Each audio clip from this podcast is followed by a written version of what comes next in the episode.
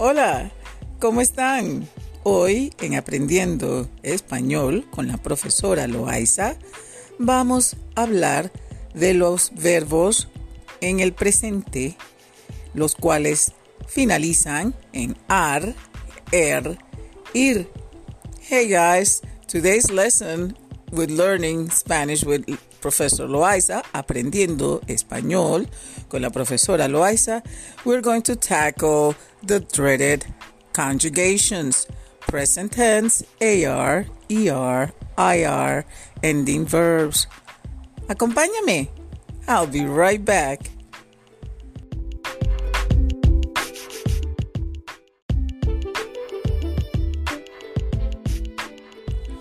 Examples of AR, ER, IR ending verbs in the present tense in Spanish are as follow.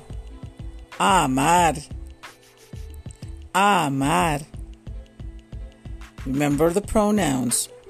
Yo amo. Tú amas. Usted, él, ella ama. Nosotros or nosotras amamos. It includes you. Amamos. Vosotros, vosotros amáis. Accent and the I. Amáis. Ustedes, ellos, ellas aman. Aman. You can go to my page to see the proper endings. But follow me for now. I'll be back.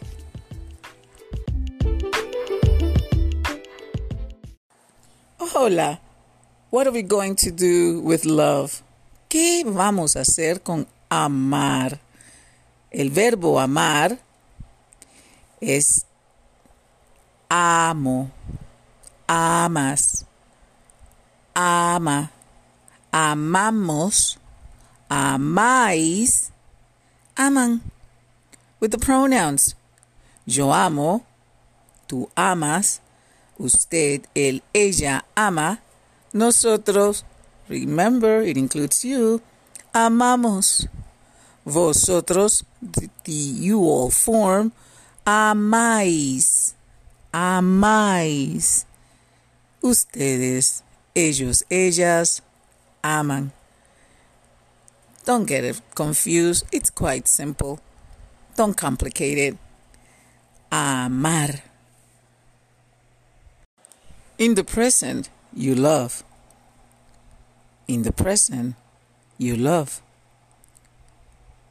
En el presente, tú amas. Yo amo. Tú amas. Usted, él, ella ama, nosotros amamos, vosotros amáis, ustedes, ellos aman.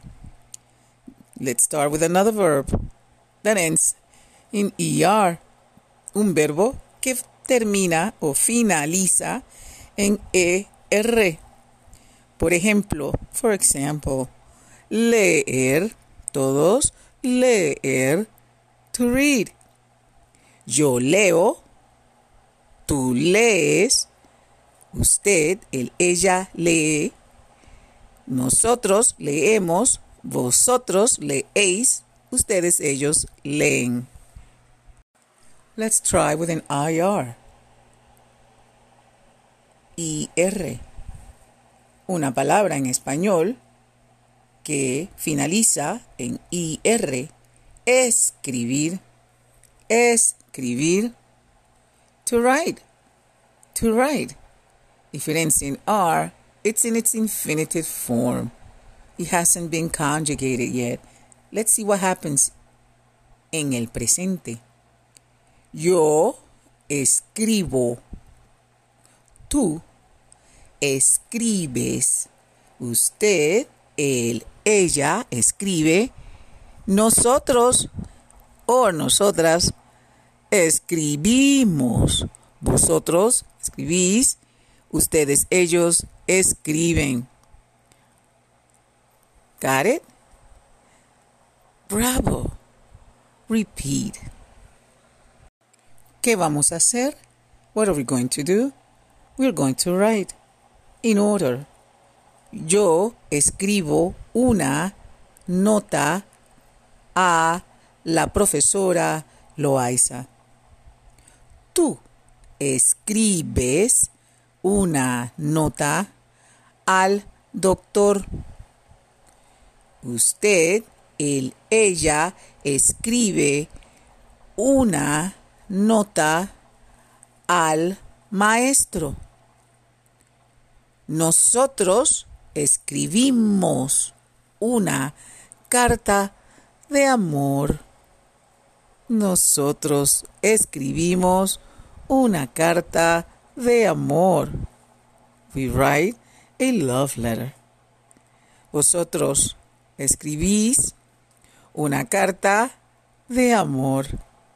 Ustedes, ellos, escriben una carta al jefe de la producción de la compañía. Try it. Now you see that for AR, ER, IR verbs, each pronoun must correspond with the verb being conjugated. It's as simple as that. Remember the pronouns.